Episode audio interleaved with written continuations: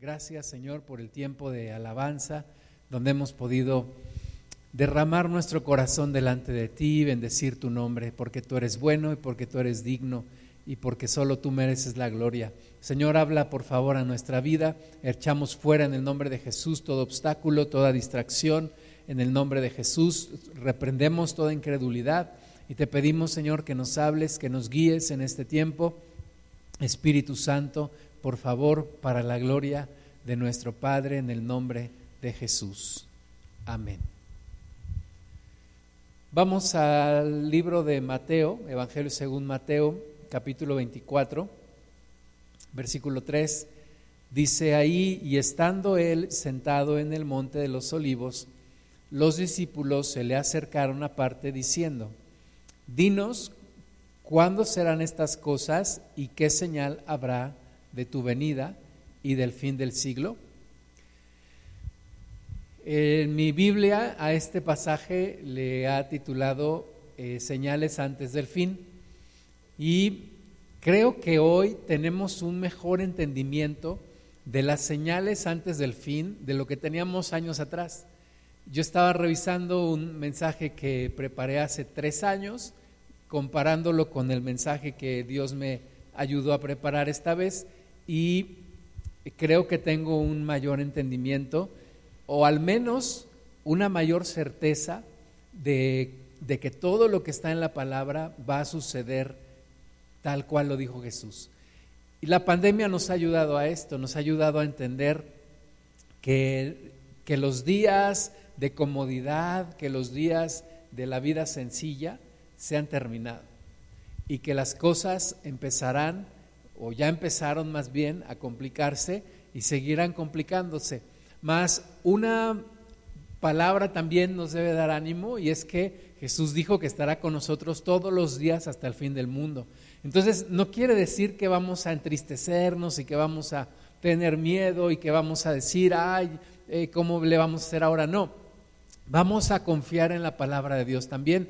Dios dijo que Él está con los primeros y que Él está con los postreros. Nos toca ser de los postreros en los finales tiempos y Dios promete estar con nosotros. Entonces, los discípulos tenían esta duda y dice que Jesús estaba sentado en el monte de los olivos. En el monte de los olivos pasaron cosas importantes, por ejemplo, el sermón del monte de las bienaventuranzas, o también allí fue el lugar en donde a Jesús lo arrestaron, o también en ese lugar fue donde Jesús ascendió al cielo. Entonces es un lugar especial, yo creo que era de los lugares preferidos del Señor Jesús para estar ahí, para orar, para enseñar, para estar solo. Era un lugar especial y en ese lugar especial los discípulos, yo creo que lo vieron al Señor ahí, pues dispuesto para enseñarles, le dijeron, Señor, pues a ver, háblanos un poco acerca de las señales antes de que tú regreses por segunda vez. ¿Cuándo serán estas cosas? y qué señal habrá de tu venida y del fin del siglo. Ellos tenían claro ya una cosa, la segunda venida de Jesús era igual al fin del siglo. Cuando Jesús regrese por segunda ocasión, en el mismo tiempo, todo esto se terminará, todo esto se acabará. Entonces Jesús empieza a hablarles. Vamos a ver en el versículo 4 y 5. Dice, respondiendo Jesús les dijo, mirad, que nadie os engañe, porque vendrán muchos en mi nombre diciendo yo soy el Cristo y a muchos se engañarán. Entonces, Jesús lo primero, lo primero que nos dice es tengan cuidado que nadie les engañe. En este tiempo, en estos tiempos finales, hay una gran multitud de doctrinas, de filosofías, de religiones, de falsos maestros, de falsos profetas y de falsos cristos. Y Jesús dice, tengan cuidado que nadie les engañe porque van a venir muchos en mi nombre. Mucho, hay muchísima información hoy en día, además de la que ya había, mucha se ha generado y mucha se está difundiendo. Entonces, tenemos que tener mucho cuidado que nadie nos engañe. Una de las cosas en las que debemos estar preparados es estar firmes en la doctrina, firmes en la fe, firmes en nuestra convicción en Cristo, porque muchos serán engañados, muchos serán desviados. El diablo no le gusta que el hombre sea salvo, no le gusta que tú y yo estemos caminando en la fe, así que va a tratar por todos los medios, de todas las maneras, de desviarnos, de engañarnos y de sacarnos del camino. Pero Jesús nos está advirtiendo, nos está diciendo, tengan cuidado cuando dice, mirad que nadie os engañe, es un, ten cuidado este, está atento, está firme a mi palabra para que nadie te vaya a engañar. Porque muchos vendrán en el nombre de Jesús. La Biblia habla de doctrinas de hombres y de doctrinas de demonios. Y estamos viendo cómo están proliferando, están surgiendo, se están avivando muchísimas doctrinas erróneas y la gente tiene comezón de oír. Incluso los cristianos tenemos comezón de oír, pero tenemos que, como dice la palabra, sufrir la sana doctrina, adoptar la sana doctrina y tener convicción en eso. Sigamos leyendo. Mateo 24, 6. Y oiréis de guerras y rumores de guerras.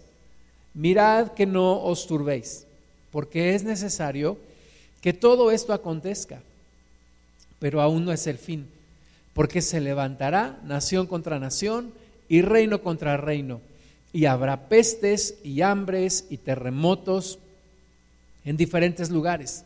Y todo esto será principio de dolores. Entonces, estas señales preceden a la segunda venida de Jesús. Habrá guerras y rumores de guerras. Desde nuestro país, donde vivimos, desde este, este lado occidental del, del mundo, hemos vivido una, un tiempo aparente de paz después de la Segunda Guerra Mundial. ¿Verdad? Parece que, que no hay guerra, a excepción de ciertos países en, en Centroamérica, en donde ha habido levantamientos. Aquí mismo en nuestro país, en el sureste de la, de la, del, del, país, ha habido guerra. Pero bueno, aparentemente estamos como que, como que tranquilos, pero, pero habrá guerras y rumores de guerras. Eh, estamos viviendo en México tal vez no una guerra contra otra nación, pero sí estamos viendo una gran cantidad de violencia. Violencia por todos lados. Y todos los días nos superan las noticias y, rompen nuestra, nuestra expectativa y, y superan la maldad todos los días. Entonces, estamos viendo guerras, rumores de guerras, hay países que siguen en guerra, hay lugares que no han podido tener paz Seguiremos escuchando de esto. Dice el Señor, no os turbéis, porque es necesario que todo esto venga, pero todavía no será el fin. Entonces, no nos sorprenda que sigamos viendo violencia a nuestro alrededor. ¿Qué es lo que debemos de hacer? Continuar en oración, estar orando por la paz de nuestra ciudad, de nuestro país y del mundo y estar atentos y estar velando y pidiéndole al Señor que tenga misericordia de nosotros se levantará nación contra nación y reino contra reino. Es promesa y se cumplirá. Y habrá pestes. Y esta parte es la que ya como que nos ha quedado clara. Habrá pestes. Habrá pestes como la que estamos viviendo hoy en día. Habrá hambres. Eh, esta pandemia ha traído más pobreza en el mundo y hay más personas en pobreza y en hambre. Y mucha gente se está muriendo de hambre. Muchas personas están muriendo de hambre. Muchas personas el día de hoy no saben si van a tener que comer, si van a poder comer. Habrá terremotos en diferentes lugares y estos terremotos nos hablan también de los desastres naturales. Seguirá habiendo desastres naturales, el calentamiento global es una realidad, el desequilibrio de, de este de todo el, ecosistema, de todo el, medio de, esta tierra, se rompió o lo rompimos y tenemos consecuencias. Y todo esto será principio de dolores. Yo creo que, como ya varias veces hemos comentado y, y varios pastores han comentado, estamos viviendo principios de dolores. Yo creo que ya estamos en, este, en esta etapa principios de dolores. Seguiremos viendo guerras, seguiremos viendo hambres, seguiremos viendo desastres naturales y seguiremos viendo pestes. como la que estamos viviendo todavía hoy. Eh, el 7 de, el 8, perdón, de julio, en el mundo, la Organización Mundial de la Salud reconoció que ya se superaron los 4 millones de muertos por COVID. Ahora, esta cifra es muy conservadora porque muchos gobiernos no reportan realmente lo que es. Entonces se habla de que tal vez eso lo puedas multiplicar hasta por tres o por más. Entonces estamos hablando de ya millones de personas, millones de personas que han muerto. Es una peste, es una realidad. Una peste, como, como dice la palabra, que destruye en el día y que destruye en la noche. Y que no la vemos, no vemos ese enemigo, no vemos ese virus, pero ahí está, una peste. Cuando yo estaba estudiando en la secundaria, y tal vez eran mis tiempos de mayor inmadurez en mi vida, yo nunca me imaginé que viviríamos algo como lo que estamos viviendo. ¿Verdad? Era, la vida era tan sencilla, ir a la escuela, podías caminar en la calle, podías regresar, las mamás que eran un poco más aprensivas, pues iban a dejar a sus hijos, pero si no, pues te dejaban ahí que te fueras y regresaras, si sabían que ibas a ir y regresar. Si tenías gripa, te mandaban de todos modos, te decían, ándele, no se aflojo, y de todos modos ibas. Yo me acuerdo que mis compañeros y yo muchas veces teníamos gripa y estábamos ahí en la escuela, pero esos tiempos se acabaron, se terminaron. Nunca íbamos a imaginar que íbamos a vivir lo que estamos viviendo hoy. Si a mí me hubieran dicho a los 14 años de edad que íbamos a, tener que estar confinados en casa, que se iban a cerrar los negocios, que iba a pasar todo esto, no me lo hubiera imaginado. Jamás nos íbamos a imaginar. Por eso es que te digo que hoy tenemos una mejor, un mejor entendimiento de la, de la palabra del Señor en cuanto a las señales antes del fin. Estamos viviendo esta pandemia, no se sabe cuándo va a terminar. Algunos médicos dicen que una pandemia dura hasta cinco años. Así que tenemos que seguir adelante. También salió una noticia de que en México 131 mil niños se quedaron huérfanos por cuestiones del COVID. Una noticia muy triste, pero es una realidad. Y tenemos que hacer algo también, tenemos que orar por estas personas, si tienes alguna persona a tu alrededor que se encontró en esta situación también, apoyarle. Y bueno, seguimos en medio de una pandemia, pero a esta pandemia le seguirán otras. Jesús no dijo habrá una peste, no, Jesús dijo habrá pestes, habrá muchas pestes. Y encontré esta nota de una científica en un laboratorio europeo de biología molecular, donde hay 1.800 trabajadores dedicados a investigar acerca de todo esto y dicen que en 10 o 20 años la gente se estará muriendo por infecciones bacterianas porque se resisten a los antibióticos. ¿Y esto por qué? No saben por qué, pero las bacterias se están volviendo resistentes a los antibióticos. Entonces, sí, dice esta persona, si no hacemos algo, de 10 a 20 años estaremos muriendo por infecciones bacterianas. Los antibióticos, sabemos, fue un gran invento que permitió elevar el tiempo de vida o la esperanza de vida, como se le conoce, en el mundo.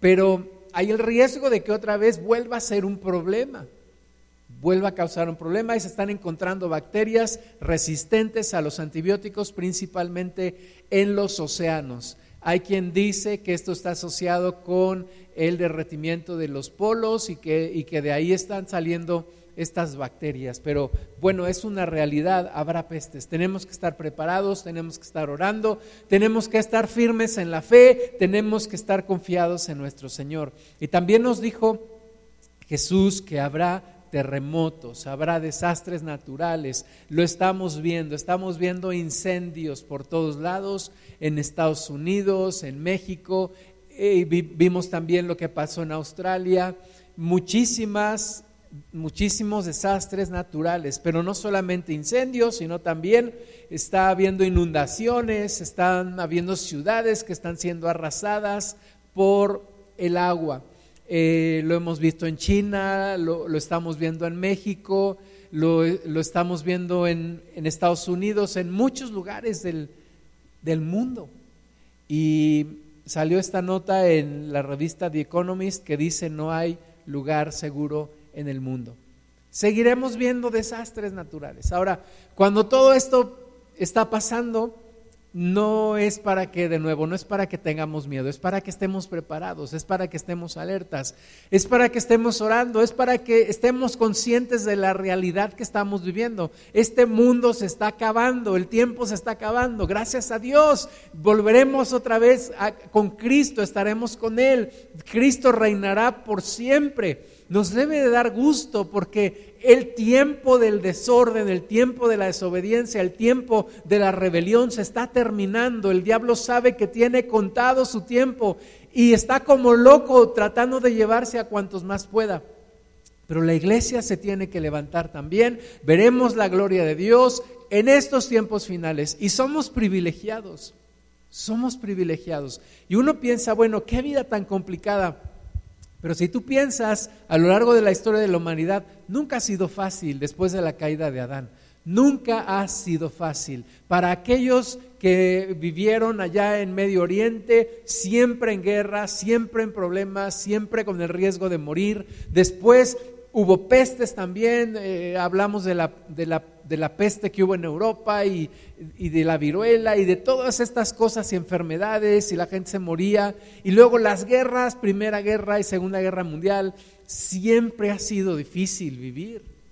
Siempre, así que no nos quejemos tampoco, pero tengamos esperanza, Dios nos va a dar la forma, Dios nos va a hacer felices en medio de esta tierra. El reino de Dios ha llegado a esta tierra.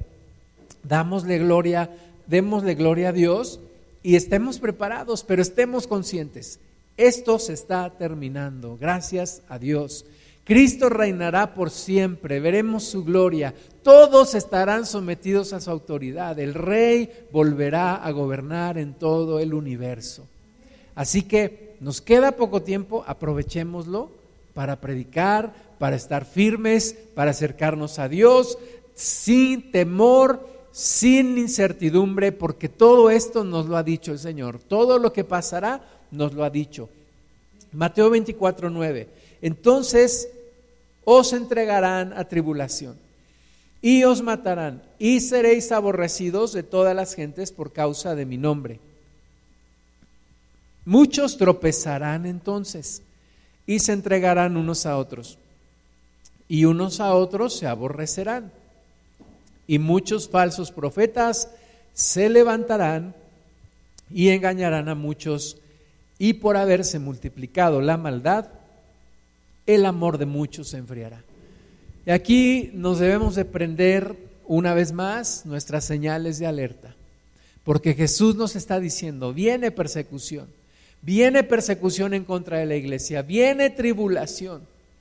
Oye Señor, pero no es suficiente con, con las pestes y con los desastres naturales y con las guerras. Todavía encima de eso nos van a perseguir, sí. Y aquí hay una preocupación porque la iglesia en Occidente, en este tiempo, es una iglesia que nunca ha experimentado persecución.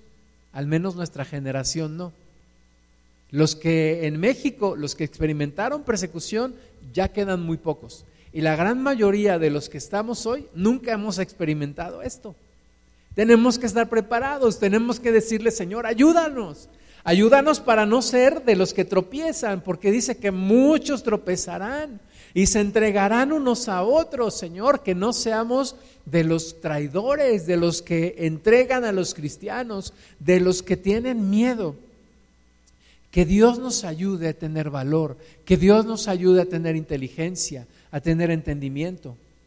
Es algo para lo cual debemos estar preparados también. Y de nuevo habla de que habrá muchos falsos profetas que engañarán a muchos. Y por haberse multiplicado la maldad, el amor de muchos se enfriará. Tengamos cuidado. El amor de muchos se está enfriando. El amor de muchos en este tiempo de pandemia se ha enfriado. Se ha debilitado se han apartado, se han olvidado de las cosas de Dios, han dejado en segundo lugar las cosas de Dios, han dicho, ah, pues mejor me voy al centro comercial o mejor hago esto o aquello, y han dejado de congregarse y están dejando de orar, y muchos están desanimados, y muchos están tristes, y muchos están deprimidos, y muchos se han olvidado de Dios. Así que Es un llamado para no hacerlo, es un llamado para seguir buscando al Señor, para pedirle que no nos permita desviarnos y que nos prepare para lo que nunca hemos vivido, la persecución. Y que en medio de esa persecución ocurra lo que ocurrió en la primera iglesia. Lejos de disminuirse, aumentaron. Lejos de debilitarse, se fortalecieron. Lejos de negar al Señor, muchos murieron por causa de Jesús. Estamos hablando de cosas difíciles, de nuevo, nunca lo hemos vivido. Y yo puedo decir, ah, yo voy a ser de los que me voy a morir por causa de Jesús, pero más bien debo de estar preparado y pidiéndole al Señor que me prepare para esos momentos, momentos difíciles, momentos de persecución. Y tú dices, no, pues mira, no, no, no creo porque ya estamos viendo mucho la era de los derechos humanos y ya estamos viendo que lo mismo decíamos de la pandemia, la ciencia ya ha avanzado y ya no habrá enfermedades, ¿no? Y de repente llegó, de repente llegó y algunos científicos dijeron, pues ya lo sabíamos que iba a llegar, pues sí, pero nunca se prepararon porque nunca tuvieron la forma de hacerlo. Así que creamos lo que dice la palabra, preparémonos porque viene persecución. Versículo 13, más el que persevere hasta el fin, éste será salvo. Y será predicado este evangelio del reino en todo el mundo para testimonio a todas las naciones y entonces vendrá el fin. El que persevere, la clave es perseverar hasta el fin. La clave es seguir adelante. La clave es no negar al Señor, la clave es no disminuir, la clave es seguir buscando a Cristo, ir hacia adelante con la fe, entregados al Señor, no disminuyendo el ánimo, sino al contrario, al contrario, con más fervor, con más pasión, con más entrega, seguir a, a nuestro Señor. Y el Evangelio será predicado en todo el mundo. Y esta es una forma de seguir también en las cosas de Dios, predicar el Evangelio. Gracias a Dios también cuando otra vez cuando yo estudiaba en la secundaria, que se cayeron, se cayó el muro de Berlín, el mundo se abrió, eh, la Unión de Repúblicas Socialistas Soviéticas se cayó, muchos países comunistas se cayeron, las fronteras se empezaron a abrir, empezamos a oír que había avivamiento en Rusia, que la iglesia estaba creciendo en China, que el Evangelio había llegado a la India, etcétera, etcétera. Lo estamos viendo también, se está cumpliendo. El Evangelio se está predicando en todo el mundo. Y cuando esto termine, vendrá el fin. Cuando el momento en el cual ya todos hayan escuchado, vendrá el fin. Versículo 21. Porque habrá entonces gran tribulación, cual no la ha habido desde el principio del mundo hasta ahora, ni la habrá y si aquellos días no fuesen acortados, nadie sería salvo. Mas por causa de los escogidos, aquellos días serán acortados. La gran controversia en la iglesia es, ¿cuándo ocurre el rapto? Es decir, ¿cuándo viene Cristo por su iglesia? ¿Antes, durante o después de la gran tribulación? Pues yo no lo sé, pero lo que sí sé es que ya estamos viendo principio de dolores y que tenemos que prepararnos. Porque si esos días no fueran acortados, dice el Señor, nadie aguantaría, nadie resistiría y nadie sería salvo.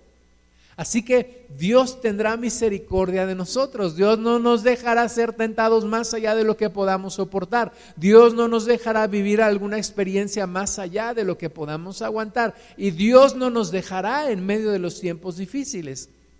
Confiamos en el Señor, confiamos en que las cosas las podremos aguantar porque Dios estará con nosotros. La vida entonces está complicándose, tenemos que adaptarnos. Tenemos que adaptarnos y tenemos que estar firmes en la fe, buscando de nuestro Señor. Preparados. ¿Quiénes deben de estar preocupados? Los que no tienen a Cristo.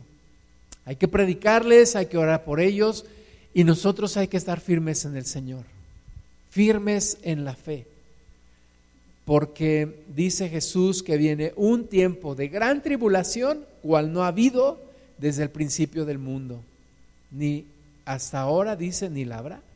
Entonces, preparémonos para este tiempo de tribulación. Versículo 29 de Mateo 24, e inmediatamente después de la tribulación de aquellos días, el sol se oscurecerá y la luna no dará su resplandor. Las estrellas caerán del cielo y las potencias de los cielos serán conmovidas. Entonces aparecerá la señal del Hijo del Hombre en el cielo. Y entonces lamentarán todas las tribus de la tierra y verán al Hijo del Hombre viniendo sobre las nubes del cielo con poder y gran gloria y enviará sus ángeles con gran voz de trompeta y juntarán a sus escogidos de los cuatro vientos desde un extremo del cielo hasta el otro. En estos tiempos de tribulación dice que habrá señales en el cielo, pero también que las potencias de los cielos serán conmovidas. El demonio será juzgado junto con sus demonios y caerán y serán encerrados en el infierno por toda la eternidad. Y las naciones lamentarán, se lamentarán todas las tribus de la tierra. No será un tiempo bueno para la gente que no quiso aceptar a Cristo. La gente dice, ay, no, esos son cuentos para espantar a los niños. Pues ya, ya lo veremos, ya veremos si realmente son cuentos. Sabemos que no. Sabemos que todo lo que ha dicho Jesús se ha cumplido y se cumplirá. Y lamentarán todas las tribus de la tierra, es decir, todas las naciones de la tierra lamentarán. O sea, no va a ser un momento de felicidad para las naciones, será un momento difícil por cuanto muchos han rechazado a Jesús. En estos días estamos viendo cómo los super mega archi recontra millonarios están viajando al espacio y se sacan fotos y publican y todo. Pues bueno, no será así cuando venga Jesús. Y aunque el hombre tiene sus planes y dicen vamos a ir a colonizar otra, otro planeta o vamos a ir a la luna, etcétera, el tiempo está contado y Dios no va a permitir que echemos a perder otro planeta. Y Cristo viene pronto, juzgará a las naciones, enviará a sus ángeles, juntarán a sus escogidos. Eso es maravilloso. Nos recogerá el Señor, nos juntará, nos iremos con Él por la eternidad. Será un tiempo glorioso, tiempo doloroso para el mundo, pero glorioso para los escogidos de Dios. La Biblia nos habla del día de Jehová o del día de la ira de Jehová en el Antiguo Testamento. Vamos a ver Isaías capítulo 13. Hablando un poco de esto, Jesús dijo que serán días de gran tribulación. el Antiguo Testamento también lo dice, Isaías 13, 6, aullad, porque cerca está el día de Jehová, vendrá como asolamiento del Todopoderoso por tanto, toda mano se debilitará y desfallecerá todo corazón de hombre, y se llenarán de terror. Angustias y dolores se apoderarán de ellos. Tendrán dolores como mujer de parto. Se asombrará cada cual al mirar a su compañero, sus rostros, rostros de llamas. Qué difícil. Del día de Jehová, ¿quién podrá estar de pie delante de Dios? Y la gente está todavía rechazando a Cristo, burlándose de Cristo. Estaba leyendo una nota que escribió David Bowie y decía que la, la religión es para aquellos que le tienen miedo al infierno, pero la espiritualidad es para aquellos que ya han estado ahí. Te digo una cosa, Jesús dijo que nadie ha vivido la tribulación como se vivirá antes de que Él regrese y todos desfallecerán, la mano se debilitará, se llenarán de terror, angustia y dolores se apoderará de ellos, tendrán dolores como de mujer de parto. Se asombrará cada cual al mirar su compañero, porque sus rostros serán rostros de llamas. Qué cuestión tan complicada, qué difícil será ese momento. Pero los escogidos del Señor, nos vamos con Él. Así que esa es la forma, ese es el camino. Por supuesto, no seguimos a Cristo por miedo al infierno. En primer lugar, por amor a Dios. En segundo lugar, sí, por temor al Señor. Pero en primer lugar, por amor y por lo que Él ha hecho por nosotros, para librarnos de esto, para librarnos del infierno, para librarnos de la muerte segunda. Isaías 13, 9. He aquí el día de Jehová viene, terrible y de indignación y ardor de ira para convertir la tierra en soledad y raer de ella a sus pecadores. Por lo cual las estrellas de los cielos y sus luceros no darán su luz. Y el sol se oscurecerá al nacer y la luna no dará su resplandor.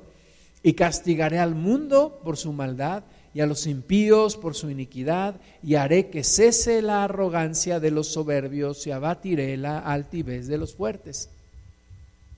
Dios castigará la maldad de la humanidad en ese día. De nuevo, ¿cómo evitar esto?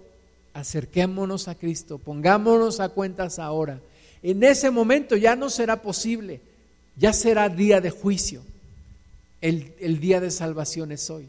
El momento de acercarnos a Dios para arrepentimiento es hoy. Joel 2.10. Delante de Él temblará la tierra, se estremecerán los cielos, el sol y la luna se oscurecerán y las estrellas retraerán su resplandor. Y Jehová dará su orden delante de su ejército, porque muy grande es su campamento, fuerte es el que ejecuta su orden porque grande es el día de Jehová y muy terrible. ¿Quién podrá soportarlo?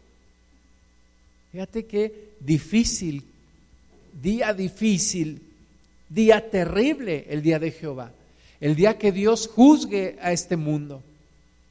Se acabarán las estrellas, el sol, la luna, las potencias de los cielos serán conmovidas, y Dios ejecutará su orden. ¿Quién podrá soportar ese momento? Los que hoy no creen, los que hoy se burlan, los que hoy rechazan.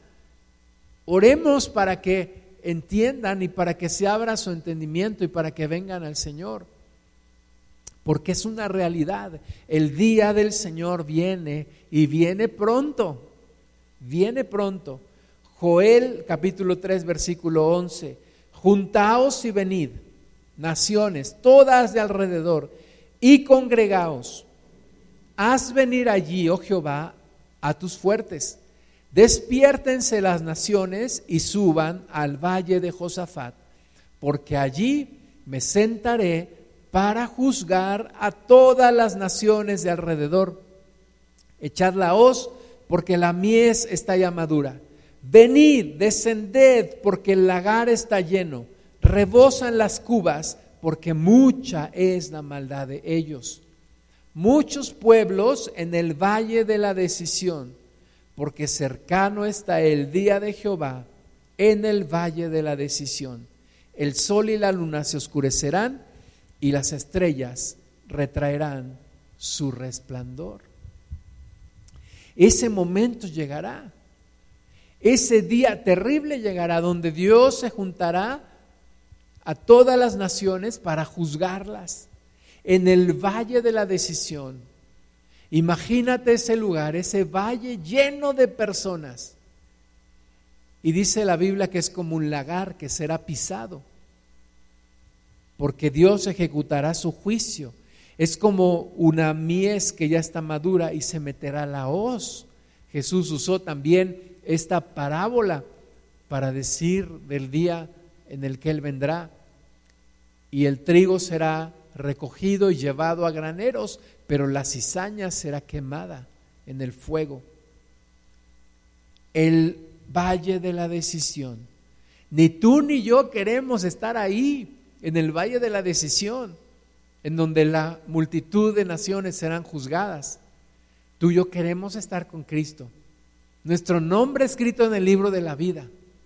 Nuestro, nuestra alma que sea salva por fe en el Señor, creyendo en el sacrificio de Jesús. y viviendo con Cristo por la eternidad. Ese es el lugar donde queremos estar. Las cosas, los tiempos se están acortando, todo está ocurriendo, vamos hacia allá. ¿Dónde quieres estar? ¿En el valle de la decisión o quieres estar con el Señor? ¿Quieres que Dios sea tu juez o quieres que Dios sea tu abogado? ¿Quieres que Jesucristo sea tu juez o quieres que Cristo sea tu salvador? Porque Jesús solamente puede hacer dos cosas, o te juzga o te salva. ¿Dónde quieres estar? Así que esforcémonos, sigamos adelante. El valle de la decisión es una, una frase para pensarla el valle de la decisión, pero en ese lugar la decisión ya estará tomada, porque todos los que estén allí para ser juzgados ya no habrá una forma de salir de allí. Así que la decisión hay que tomarla antes, seguir a Cristo, buscarlo, arrepentirnos, librarnos de toda la maldad. Regresemos a Mateo 24, 32. De la higuera aprended la parábola. Cuando ya su rama está tierna y brotan las hojas, sabéis que el verano está cerca. Así también vosotros, cuando veáis todas estas cosas, conoced que está cerca a las puertas. De cierto os digo que no pasará esta generación hasta que todo esto acontezca. El cielo y la tierra pasarán, pero mis palabras no pasarán. Mi esposa me dijo hace unos días que quiere comprar unos higos porque le gustan mucho. Es tiempo de higos. Pero antes de que llegara el tiempo de higos, la higuera ya estaba tierna, las hojas estaban brotando, el verano está cerca. Y nosotros tenemos que saber hoy que el tiempo de la venida de Jesús ya está cerca. Las señales ya están ahí. No seamos ciegos para ver todo lo que Dios está haciendo. El verano está cerca, la venida de Jesús está cerca. Gloria a Dios. No debemos decir, ay, no, no, todavía no. No, al contrario, debemos decir, sí, Señor, prepáranos y ven pronto. Como dice Apocalipsis, el Espíritu y la novia dicen, sí, Señor, ven. Ven Jesús, no tarde, sí Jesús, prepáranos, ayúdanos, ven, que todo este desorden ya termine, que tú reines por la eternidad completamente y nosotros estemos contigo para siempre. Dice Jesús que todo esto tiene que acontecer, que esta generación no pasará sin que esto acontezca. O sea, no hay atajo, no hay forma de que las cosas terminen de otra manera. Tiene que suceder todo esto. Y va a suceder, y está sucediendo. El cielo y la tierra pasarán, dice el Señor, pero mis palabras no pasarán. Lucas 17 del 28 al 30. Asimismo, como sucedió en los días de Lot, comían, bebían, compraban, vendían, plantaban, edificaban. Mas el día en que Lot salió de Sodoma, llovió del cielo fuego y azufre y los destruyó a todos. Así será el día en que el Hijo del Hombre se manifieste. Desgraciadamente mucha gente no está creyendo. Gracias a Dios que muchos sí, pero otros tantos no. Y estarán comprando, vendiendo en sus negocios, planeando, dándose en casamiento, casándose, todo esto en su desenfrenada carrera de la depravación. Y de repente llegará ese día. Pero ese día llegará.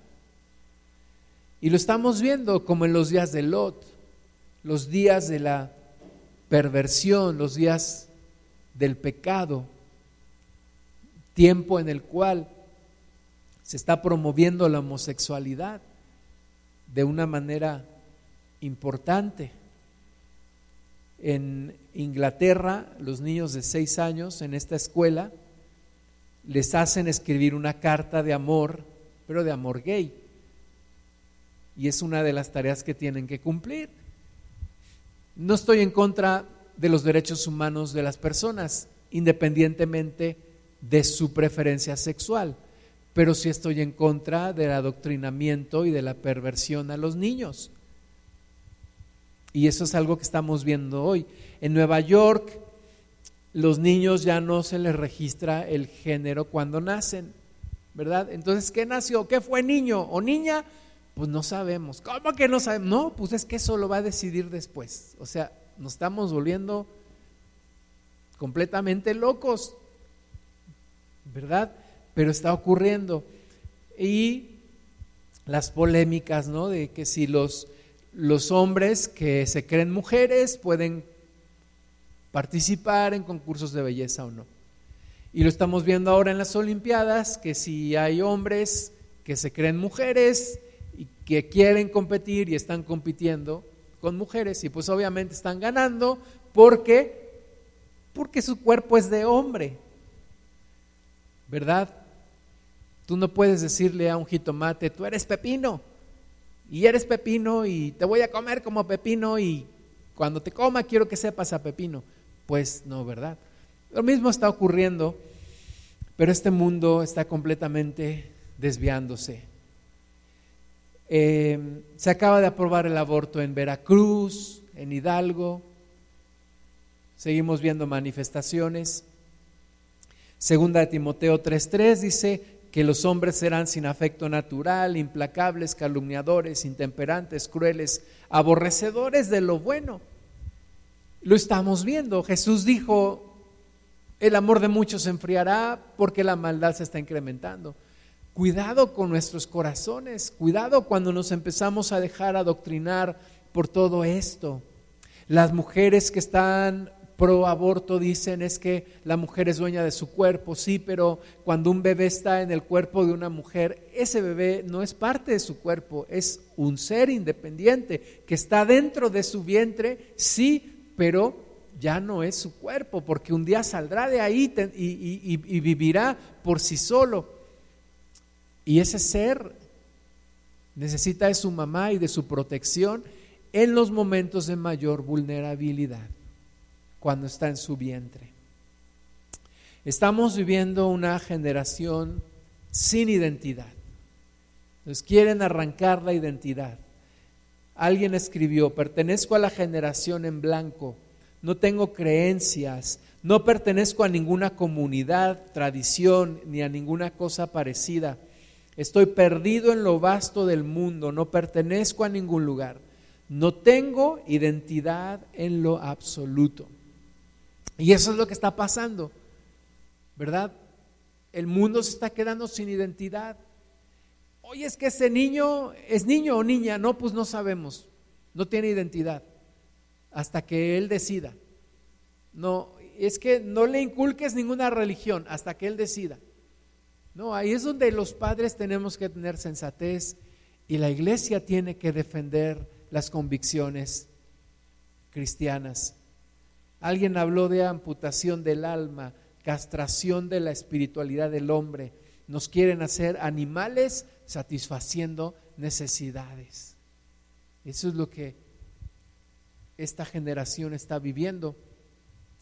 Eh, un hermano indio que se llama Vishal Mangalwadi, escribió en su libro, el libro que dio forma al mundo, estamos viviendo una pesadilla precisamente porque hemos tratado de establecer un paraíso terrenal. Hemos creído en el progreso, confiamos en el liderazgo del hombre, rendimos a César las cosas que son de Dios.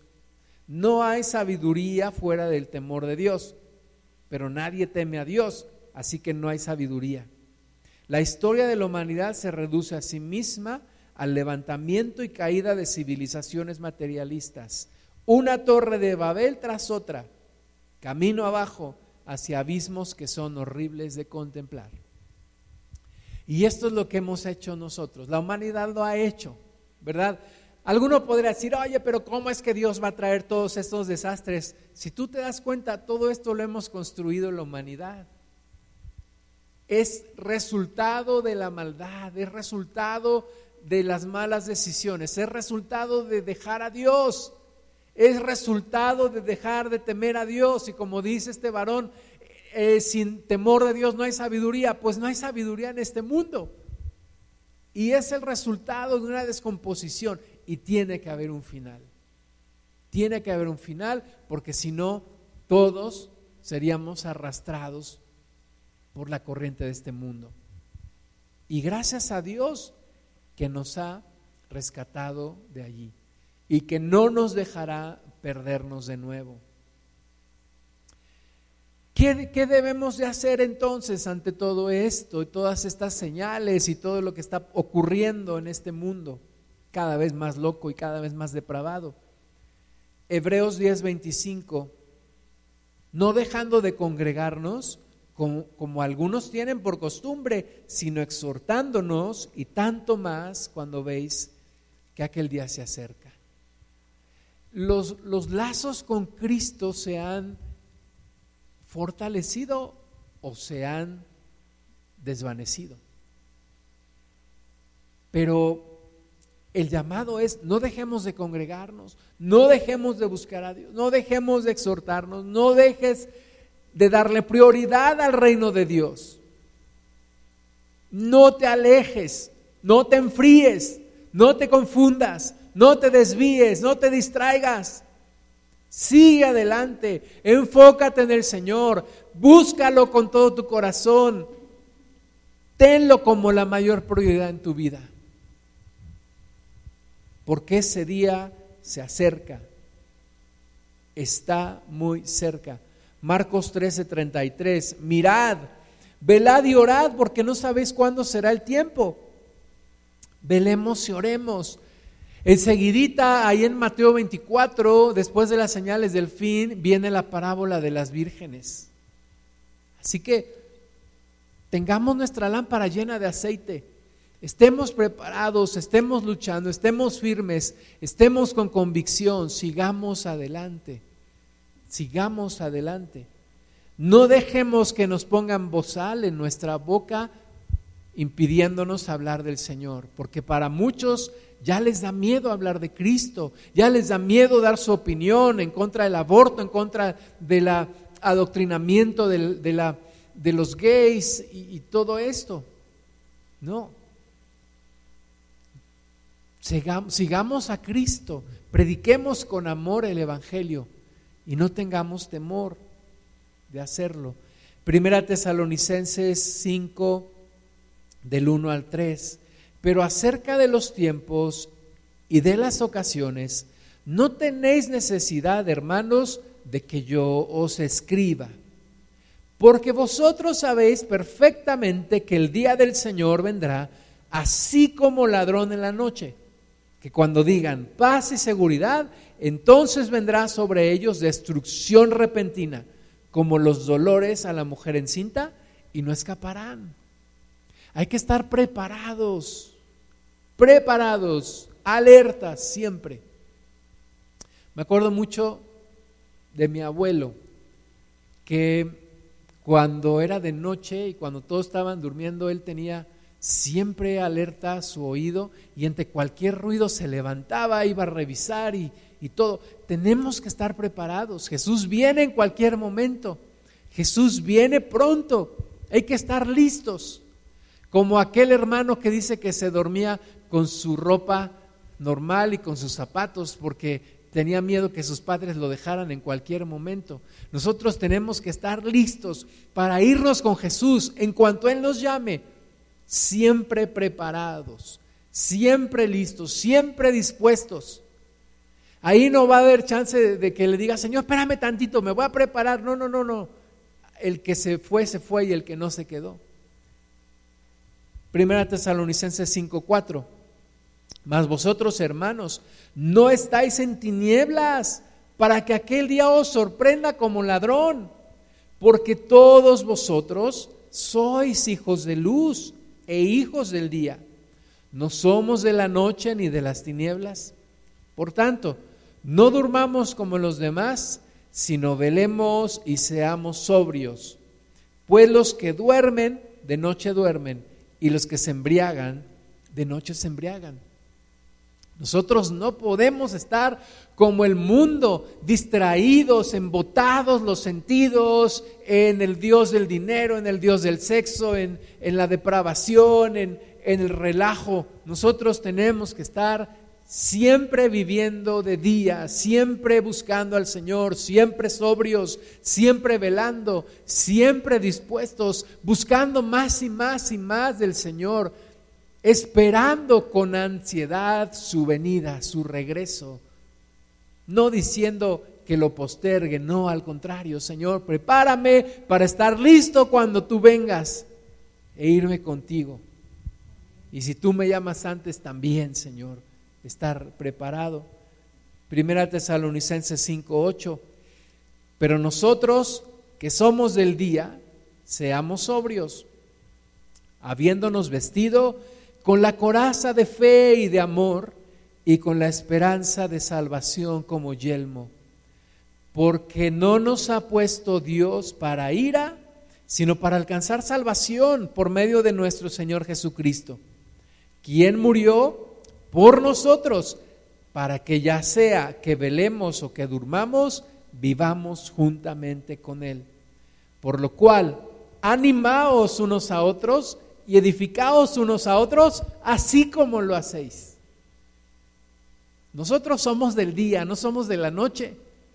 No debemos de temer lo que va a pasar.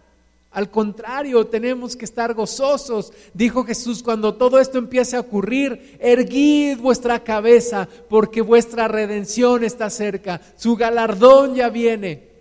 Estemos gozosos, contentos. Cristo viene pronto. Dios nos ayudará a estar vestidos con coraza de fe y de amor y de esperanza. Porque no nos puso Dios para ira, ¿verdad? No viene Dios a castigarnos y a derramar su ira sobre los que ya nos hemos arrepentido, porque Dios puso el camino, se llama Jesús. Y está disponible para todos, para ti si todavía no lo aceptas, para ti si todavía no le crees, si todavía no le entregas tu vida, para ti también está disponible ese camino. Para todos cuantos se quieran arrepentir, porque Cristo murió por nosotros para que vivamos juntamente con Él. Ese fue su labor, ese fue su propósito. Así que dice la palabra, animémonos unos a otros, edifiquémonos unos a otros, sigamos adelante, porque tiempos gloriosos vienen.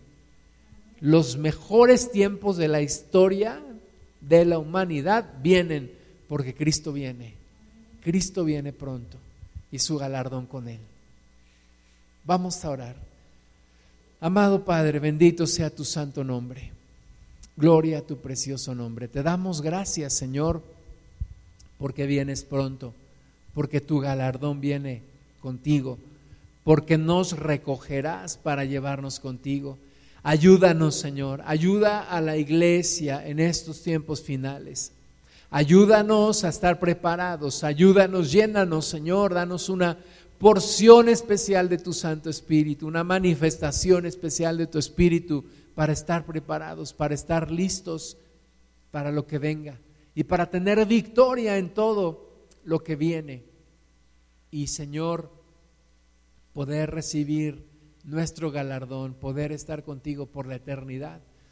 Y ayúdanos, Señor, a predicar tu palabra para que muchos otros entren, para que muchos otros te conozcan y muchos otros tengan salvación. Señor, ayúdanos a no contaminarnos con la corriente de este mundo, a no regresar al lugar de donde tú ya nos habías sacado. Y Padre, que a ti sea toda la gloria, que no tengamos miedo, mas sí estemos alertas, que no tengamos temor, sino gozo porque vienes pronto y porque veremos tu gloria. En el nombre de Jesús.